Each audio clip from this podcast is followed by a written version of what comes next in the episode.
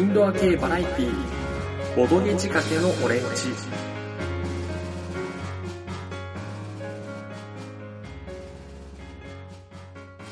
じゃあ、ちょっくら見ていきます。はい。ちなみに同じページで、えー、K の 07T クラブさん。うん。こちらはですね、惜しい 惜しいっていうのは何が惜しいかっていうと、これね、全然タイトルとかわからないっていう。ゴリラが日本刀を持っているところしかわからない。そうなんでどこもですしてるよよ。。そう。で、T クラブさんといえば、プリンセスエスコートが第1回のね、ゲームマーケット大賞2015で優秀作品までね、残りましたよと。はい。そんな作品を出されているところの新作が満を持して登場なんですが、うんサークルカットがですね、新作予定ってなっちゃってて、全然わかんない。そしてしかもなんかゴリラのいびき状態で止まってしまって、どんなゲームかわからないの全が然わかんない。残念。ただ、3人から8人で5分から20分で終わるゲームっていうのは、そうですね。ただですね、一応今のところすでにもう発表がされておりまして、えーラストアースというタイトルのゲームです。で、結構ね、設定が確か奇抜で、ちょっとうろ覚えなんですけど、えー、地球はですね、えーゴリラに支配されました。ほ だから、地球はゴリラに支配されてジェます。ネシスかな？はい。え、そんな中、宇宙から、レーザー銃を持ったイルカが攻めてきました。ん？だから、レーザー銃を持ってイルカが攻めてきたんですよ。うん宇宙人です。イルカ星人みたいなもんですよう。で、残された人間は、ゴリラにつくか、イルカにつくか、っていうのを、あ、人間は別にいんのね。います。まだ生き生きてます。なので、どちらにつくかっていうのを決めるゲームです。で、うろ覚えなんですけど、カードに数字が書いてあって、えーまずゴリラの数字何々とイルカの数字何々っていうのがあって、配った中で、今回のラウンドでは、合計数値がイルカのが高いかな、ゴリラのが高いかなっていうのを予測して、えーどっちに乗るか決めると。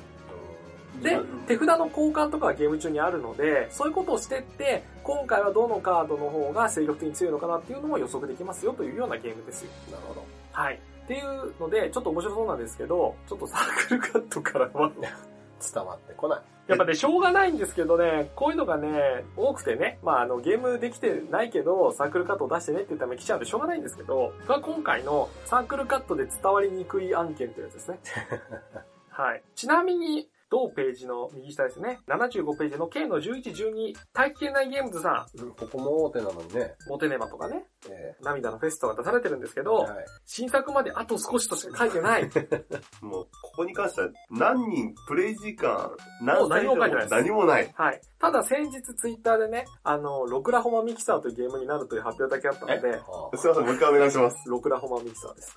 なんかだから数字の6と残りはカタカナだったので、まあおそらく数字の6が何かキーになるカードゲームなんでしょう。あ、カードゲームなんですか？はい。1000円という価格だったのでお、ちょっとね、あの、手出しやすいよねありがたい価格。ありがたい価格です。まあここもちょっと惜しい枠ですね。はい。惜しいというか、まあサークサークルカットルカットで伝わりにくいということです。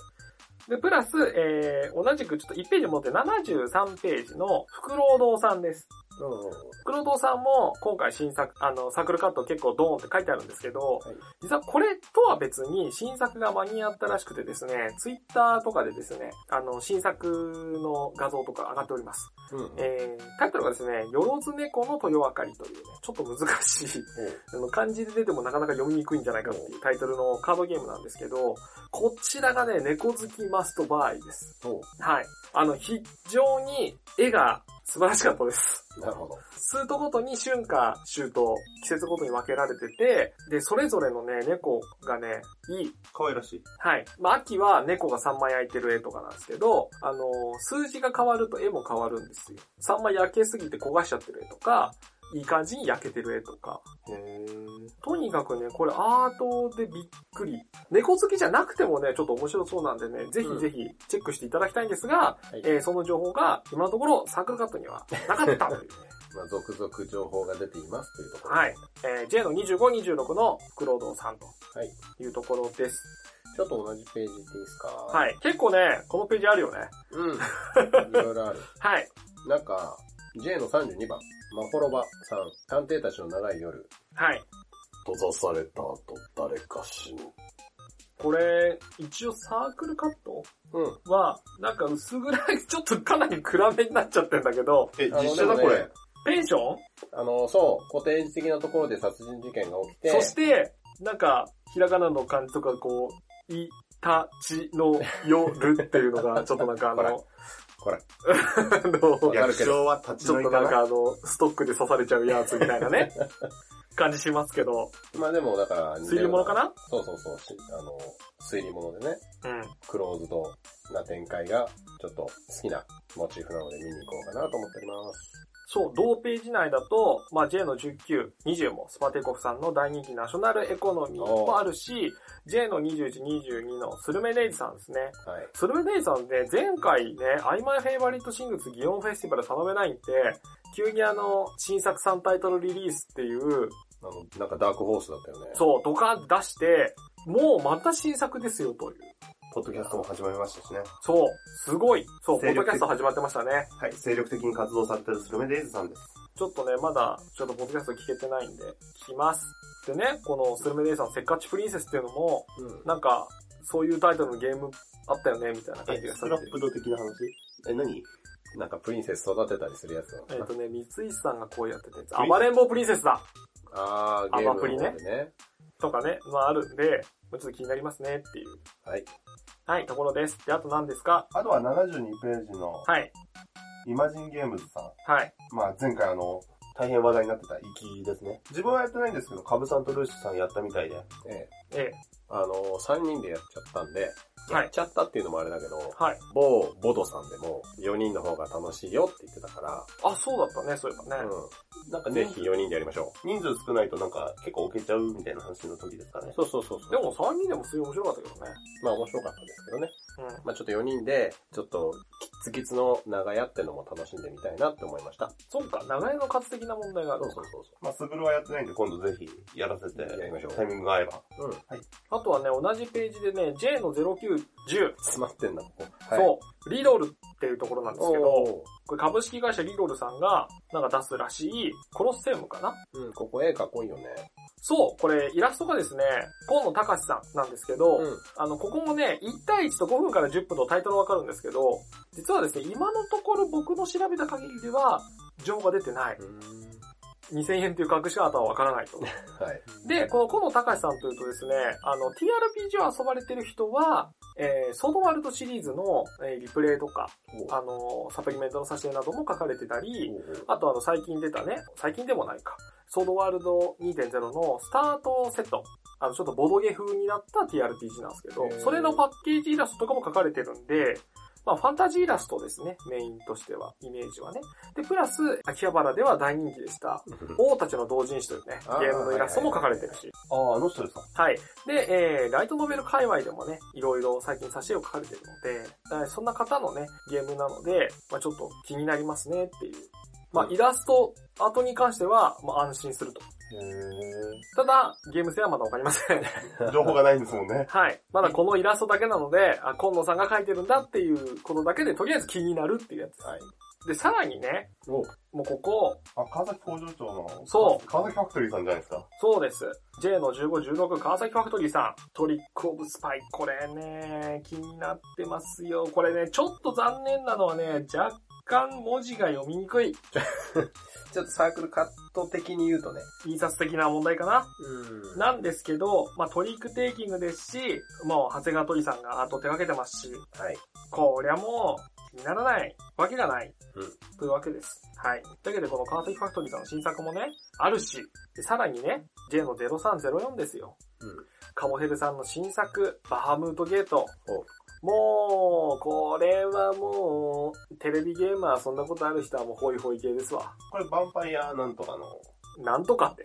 そこまで言って出んのかい？ヴァンパイアレーダーさんね。ヴァンパイアレーダーさんってなんだ ヴァンパイアレーダーとパイレーツコードの、川ヘルさんです。そうですよ。これもまたね、実はタイトルしか書いてないんですけど、このタイトル、バハムートという言葉ね。はい。そして、ドット絵のキャラクターたち、魔法使いだったり、エルフだったりなんかいますよ。もう、あの、ホイホイだよね。まあ、ほいほいだね。世代的にね、そう。このドットの二等身感ね。もいいし、このバハムートっていう言葉の響きの、ちょっと中二感 バハムートってだって絶対強いじゃん。ラグーンとか。カバじゃないバハムートって絶対強いんですよカ。バだよ、カバ。バハムートが弱いってことはないんですよ、多分。多分ね。そうですよ、バハムートですよ、バハムート、ラグーン。もう言ったわ、それ。バハムートラグーン。進撃の。あ、そうだ、進撃のバハムートもあったね。まあ僕らの世代はバハムートウェポンだよね。知らん。え？知らん。何？バハムートウェポンですよ。知らん。何 ?FF 的な？そうそうそうそう。ああ。バハムトウェポン。ウェポン？すいません。えセブー、グランブルファンタジーの方でした。こいつ、そうだ。脳みそはグラン FF じゃあ FF は、アルテマ？アルテマウェポンと、あとなんだっけ？アルテマウェポンとオメガウェポンだっけ？オメガウェポンだね。オメガウェねポン、ねそうだね。それに同じポジションに当たるものはグランブルファンタジーにもあって、それがバハムートウェポンでした。あれでしょ？バハムートたくさん倒さなきゃいけないやつでしょ？みんなで。そうです。まあ、バハムートゲートね、これだけだと情報がちょっとわからないんですけど、はい公式ホームページとかにですね、かなり詳しく実はわかりやすく情報が載っております。でですね、どうも協力ゲームですと。というと、なんとなく、こう、ドラスレ的なね、ものを思い浮かべる感じもしますけど、はいまあ非常にね、ゲームの概要とかもわかりやすく出てるし、ルールも一部がね、もう公開されてるので、ぜひね、あの、ルールちょっと読む時間ないって人も、ホームページに飛ぶとですね、中身の写真が見れるので、うん。っまあかなり、もう見た目もいいですよ。ていうことはこれ J の畑は豊作だぞ。まあね、はい。はい。愛の09さんがいるじゃないですか。71ページです。はい。サイコローボーさんはい。これ、今回のある意味、すごいよね。サークルカット。うん。サイコロウボーさん、まずタイトルでサイコロを押してますよね。はい。で、サイコロ20個使用ゲーム。ええまあそこでもサイコロって言ってますよね。はい。で、イラストもサイコロいっぱいありますよね。はい。6面体ですよね。はい。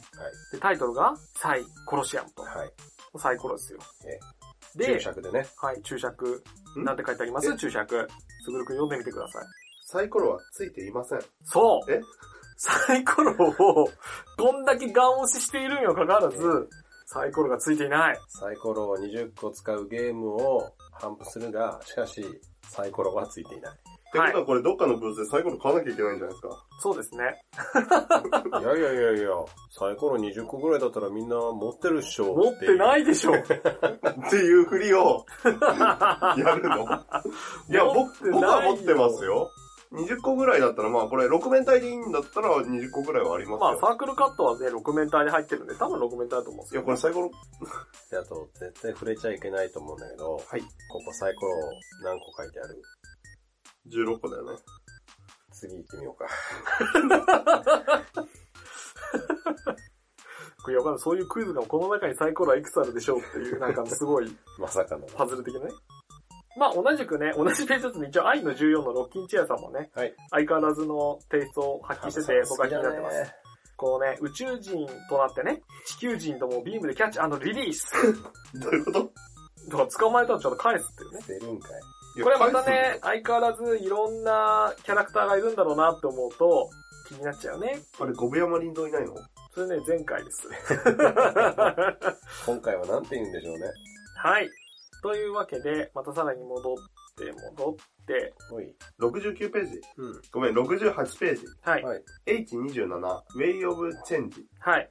Way of Change? うん？もうこれ何かわからないが、うんあの、インパクトですよね。あの、丸に、奇妙の木ですか？かな？はい。の一文字だけなんですが、はい。これ、気になります。すごく目を引きます。いや、うん。行ってみるといいと思うよ。ただ、あの、絶対これ、ウェイを誤字してるよね。ウィエオフチェンジ。ウィエフォウチェンィエオフチェンジ。あ、本当ウィだ。エフチェンジ。ヤオみたいになってる。まあいいや。なんで中村なんだあ、そんな感じでね、中村選手の名前が出たところで、最近ちょっとね、海外の方に旅立ちましたけども、よ。はい。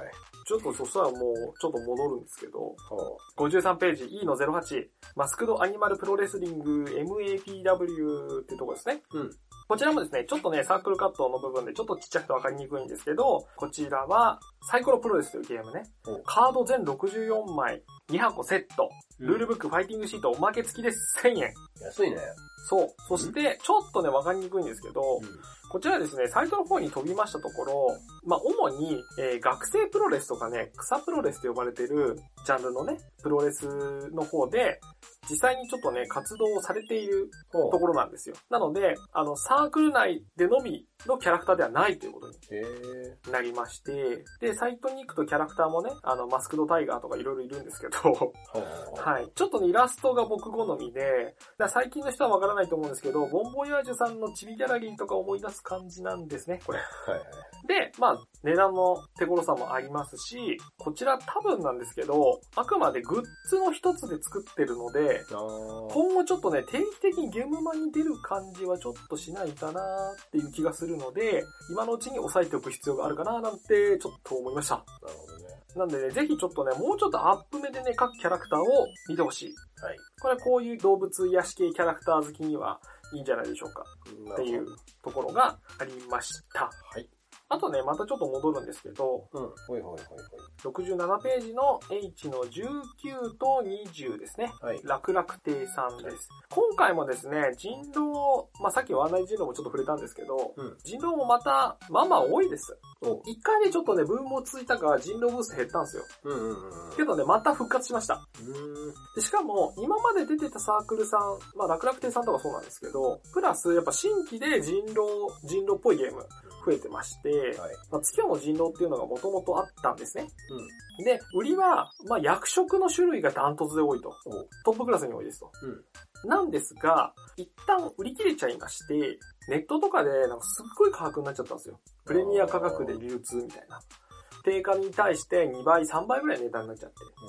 でも、まあ役職の多さダントツなんで、ちょっとね、また欲しいなっていう希望も多かった中で、ついに再販と。でしかもちょっと前より安くなったと。おというところでね、まあ気になりますねという。で、アートもね、まあまた長谷川鳥さんもやられてるので、すごいな。そう、すごいです。長谷川鳥さん今回またいろんなところに、はい、出てきますと。はい。で、一応ですね、あの、写真ないんですけど、鋭意制作中推理ゲーム、幽霊島の殺人。で、こちらもですね、箱庭の人狼リメイク版っていうのと合わせて、うん結構その、やっぱ推理ゲームが好き。うん。まあ人狼サークルさんなんで、はい。で人狼を遊ばれているヘビーなプレイヤーたちが考えた推理ゲームなんで、まあ結構ね、推理好きにはたまらん頭の使い方をするゲームが多いんじゃないかなと気になるじゃないですか。えー、というところで、まあ、楽々亭さんもありますので、はいちなみにね、向かいのブースは、あの、毎回列が並ぶことで有名な鳩倉さんですね。はい。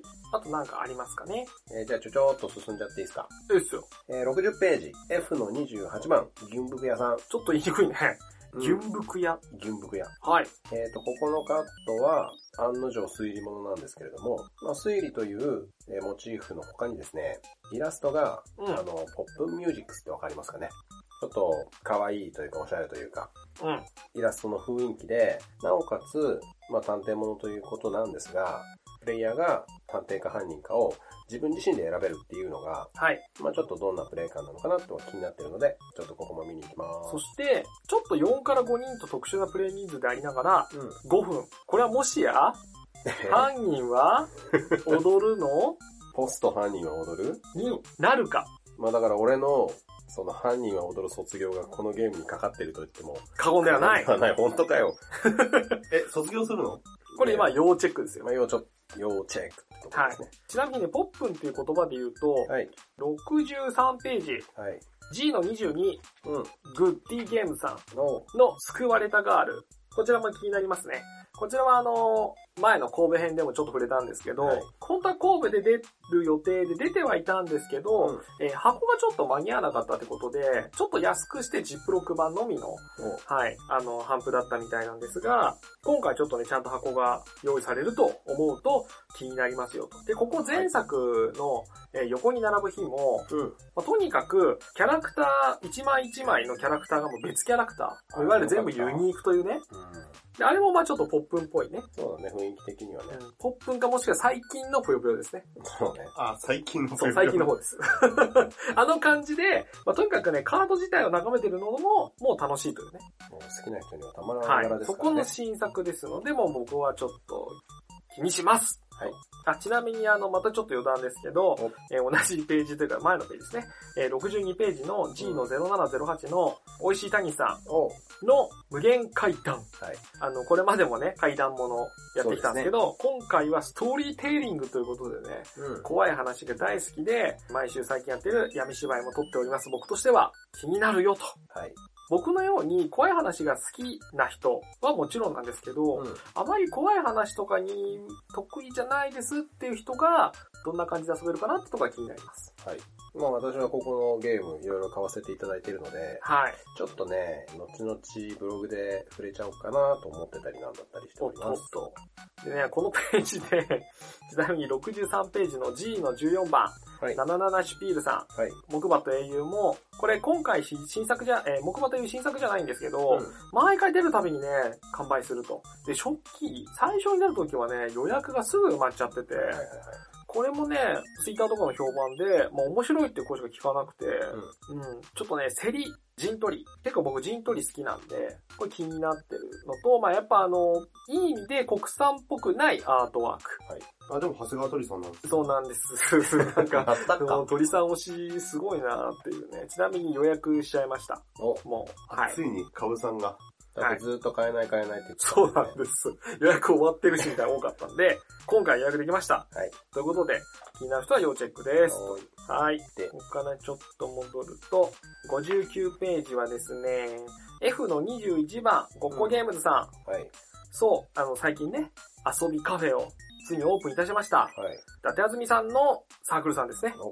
アタックニャンバーワン。うん。こちらですね、ペア協力型対戦なので、まあ、二人でも遊べるみたいなんですけど、まあ、これもね、ニャンコ枠ですよ。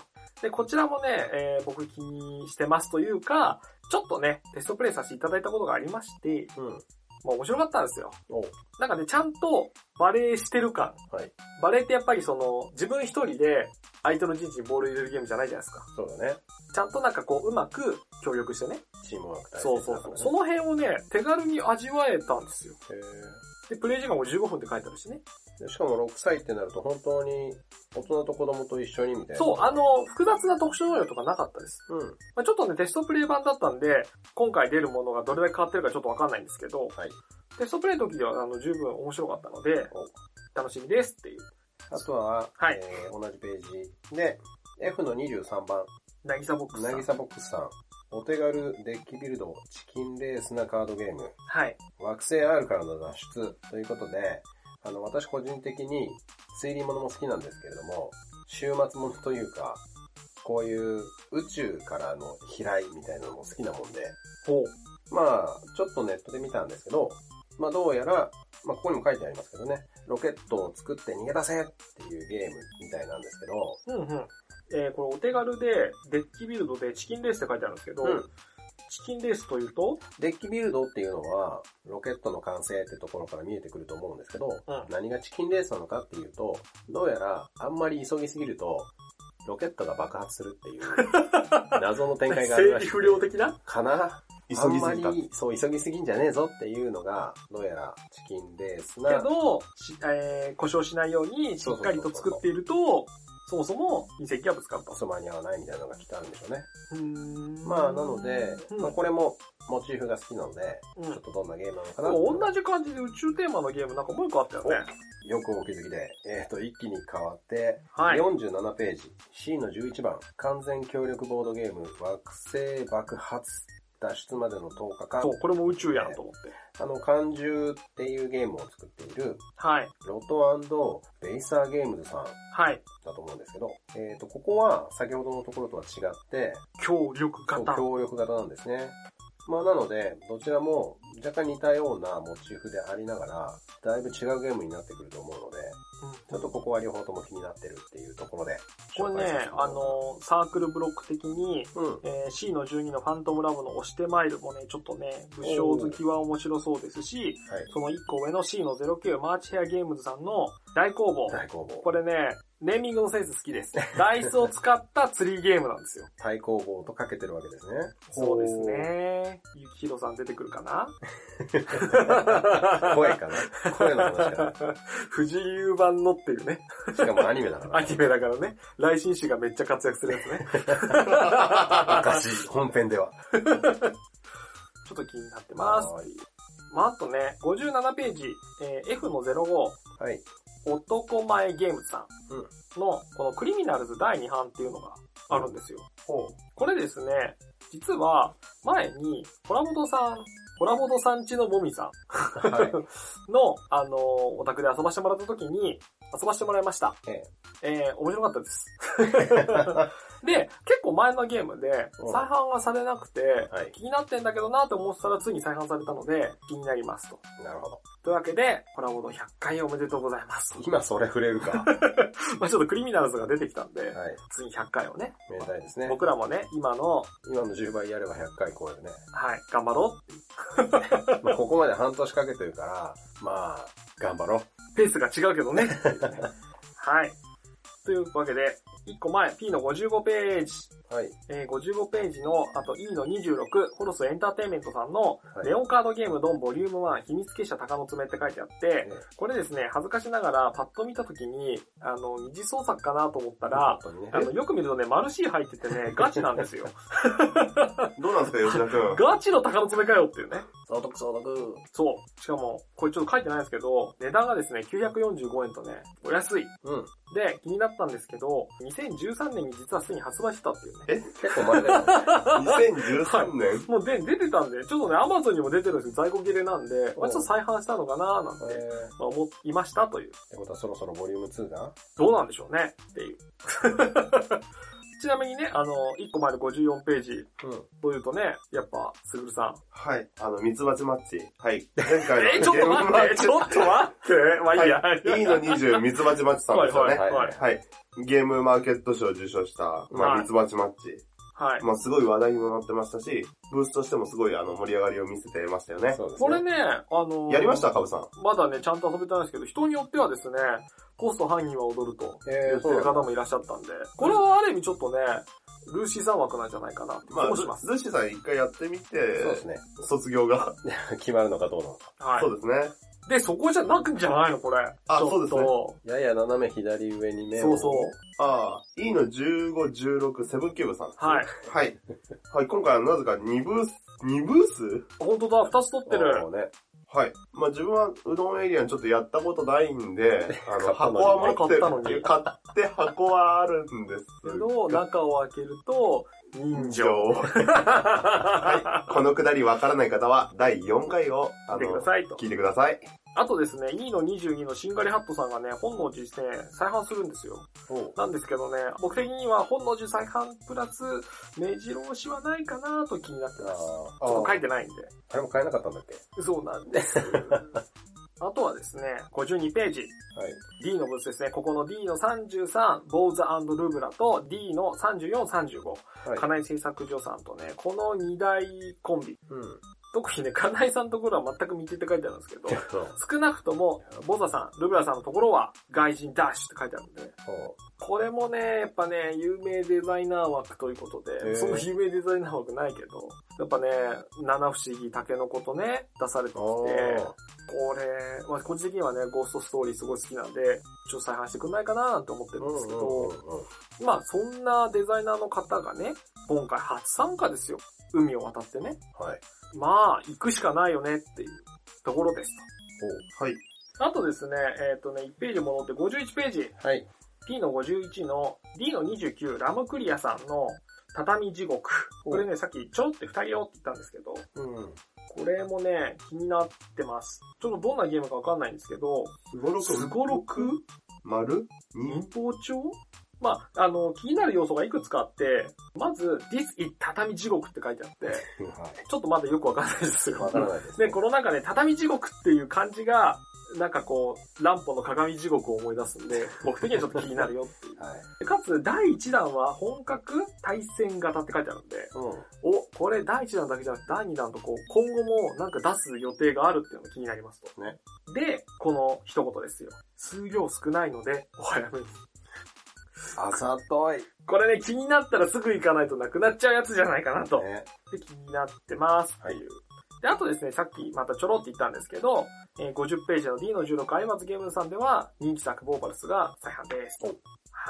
でね、ちょうどね、あの、ページ的に、はい。真向かい、ページ的な向かいね。はい。ページ的な向かいだとね、ちょうどね、同じく、ウランポ作品の影響の強いね、D の18、ハッピーゲームズさんが、はい。えー、ゲーム立て段出すので、これもね、ちょっとね、最近また遊べてないんでね、うん。これやりたい。はい。拡張版をね、まだ入れてやってないんで、やりたいなと思っております。はい。ですね。そして、えー、どんどんいきます。49ページ、はい。D の0102、サーシサーシさうん。ん。まあ、ボードゲームバッグがすごい良かったよと、神戸でもいろいろありましたということで、はい。まあこちらね、新作はちょっとないんですけど、まあぜひね、この、ね、サークルカットを見てもわかる、おしゃれな感じ。背景のコーヒーと豆とトランペットの感じ。トランペットレコードで行こうと、コーヒーロースターのガラスっていうわけですな。そうですよ。それをさりげなく置くっていうおしゃれ感。シャレを使う。そうですね、このサークルカットから出るおしゃれ感。そして、ちょっとね、写真がないのは残念なんですけど、このボードゲームバッグね、見た目すごいんで、おぜひサイトで調べてみてください。はい。ちなみにですね、えー、ちょっと前に、豚の鳴き声さんでね、ポッドキャストで、うんあの、ゲストで出られてて、はい。サーシャサイさんが、結構聞くと、意外な一面がわかるので、うん。ちょっと聞いてみてはいかがでしょうかっていう、はいちょっとしたお知らせでした。お知らせ？うん、まあなぜかというとですね、こんなあの、音楽好きなんだろうなとか、うん。コーヒー好きなんだろうなとかわかるじゃないですか。ただですね、これ、ポッドキャストの方聞くとね、あの、唐突にね、軍艦が好きっていうのがね。意外。ん？っていう。そしてね、小企画なんていうね、言葉が出るとは思いませんでした。で、はい、48ページの C の19。はい。これ、空理計画さんでいいんですかねうん。多分、はい。お、出ました。初めて出会う世界の隣人、太陽コロニー一人用。うん。来ましたね。理想郷建設カードゲーム。うんうん。シャングリラ。理想郷？エルドラド なんでもいいけど。というかね、あのーまあ、そのコロニーって書いてあって、理想郷って書いてあると、まあ、シャングリラって言って、まあ、ちょっとダブルゼータ思い出すけど、おそらく関係ないでしょうっていうね。で、隣もね、魔術師の庭。これ、サークルカット、いいっすよね。うん。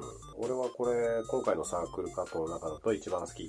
そう、あの、決して情報量は多くないんですよ。うんあの、あんまりゲームの中身とか見えないんで、あの、ゲームが気になるって人はなかなかちょっとわかりにくいんですけど、ただあの、センス、目を引くよね。フォントとかね、こういうのいいよねっていう。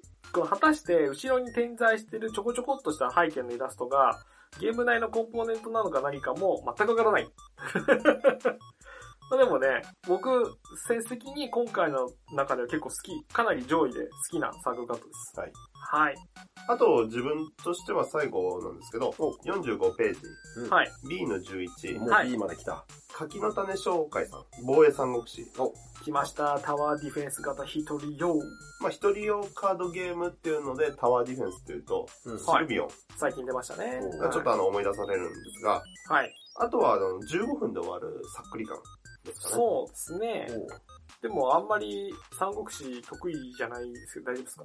三国志得意なルーシーさん的には、あの、防衛で三国志といえば何ですかね？これかよ。えー、でも防衛で、防衛で言うと、長飛の長藩かな？まあでも、橋の上のね。そうそうそう。だけど、あんまり長飛っぽくはないんだよね、このイラストが。これ誰なんでしょうね。まあでも、あの、ぜひ、あの、すぐる氏にはね、これを機に三国志好きになってもらいたい。なってもらいたい。ははーって。あ。はあ。いや、僕毎回言いますが、フレーバーはそんなに重視しないんですよ。まあだからもう単純にタワーディフェンスゲームとして、どれだけ面白いかと。やった結果、武将の名前読めねとか言い出す可能性はあります。あー、これあるね。あの、振り仮名振ってあるといいですね。あの、そうですね三国志あるあるなんですが、武将の名前読めないんで、読めあない。るよね。諸葛なんとかみたいなね。そうね。あ、金なんだみたいなね。ちょっとわかりづらいのはね、まだ。そうだね。ただでさえね、あの、同じ漢字を使うのが多いから区別がね、つきにくいっていうね。はね、炎症だったり演術だったりとか。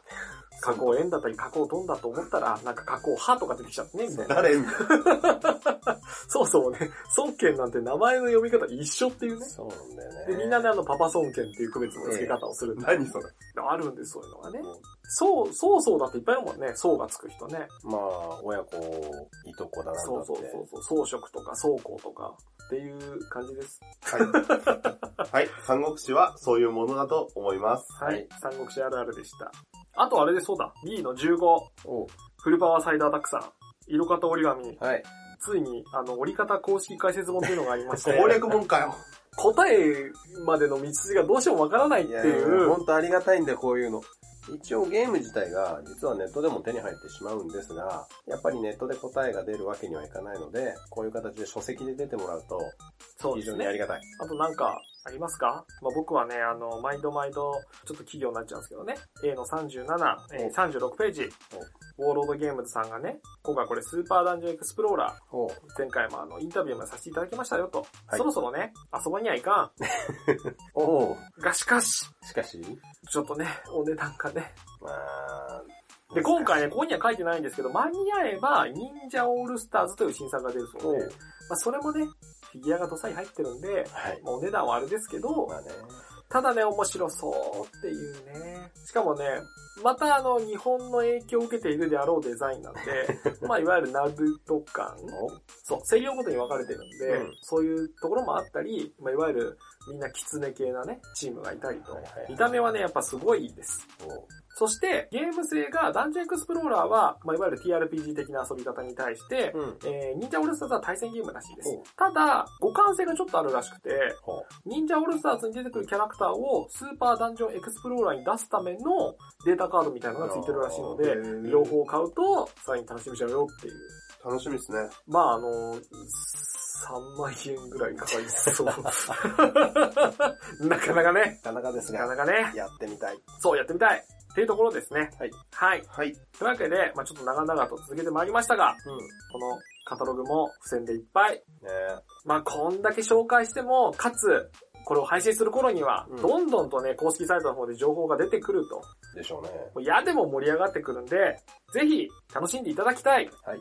ということで、えー、なんでしょう、最後どうしますか？あ、そういえば、2016年5月5日木曜日祝日ゲームマーケットで会いましょって言おうと思ったんだけど、う日付言ってないんだもん。いや、って言おうと思ったんだけど。思ったんだけど、あ、あ、会う？そう、会いましょうって言うからさ。お会いしましょいやいや、かみんな株さんには会うでしょ。うみんなカブさんには会うああ。お前なんかもっとす、すぐれって、わかる格好してきなさいよ。今会いましょうって言ったんだから、なんかザ・すぐるって。あの、たすきみたいなのにさ、私がソロゲーマーですって書いててさ。それなんかあの、パーティーグッズであるやつだよ。そうそうそうそう。じゃあ、あの、あ、そういえば触れてないけど、あれ、行くの？何が？ボビージャパンブース。あ、え行く？お前行くね。行く。行く。うんまた増えちゃうか何なが それとも、いやー、プロモーション増えるかなそれとも新しいゲームに出会えるかなで、このゲームどうなのって言ったらカブさんが、あ、俺それ持ってるわって言って。寂しい。寂しいよ。まあ、どんなゲームが出るかわかんないんで、とりあえず見に行くわよ。うんまあね。はい、じゃあ、以上です。なんとか撮れました。じゃあ最後に、ざっくりエンディング言いますか。じゃあ、このままエンディングをすると、僕は編集楽です。チャオチャオ攻め方で。そうですね。はい、エンディングです。えー、ボトゲ仕掛けのオレンジはシーサーブログを使っております。えー、こちら iTunes からも聞けます。自動更新が非常に便利です。Twitter は、アットマーク、DODOGEO、春い、えー、アットマークボードゲーですね。すべて小文字となっております。更新情報はこちらでつぶやいているので、フォローをお願いします。また、ご意見ご感想は、Twitter で、シャープボドレ、ハッシュタグですね。えー、カタカナ4文字でボドレです。こちらを使っていただけると見つけやすいので、僕らが大変助かります。えー Gmail のアドレスはすべて小文字で、dodogore.gmail.com となっております。はい。ちなみに、ちょいちょいと、ポッドキャスト以外でもね、ブログの方も、実はルーシーさんが頑張ってちょこちょこと書かれていて、頑張る。ちょっと今後もしかしたら、記事が新しいの？出るかも？いやいや、株さんが言い出したことだからね。おーもうすでに他がやらちょっとね、出てるかもしれないんですけど、まあ、ちょっとね、その、ゲームマ初心者の方にはい。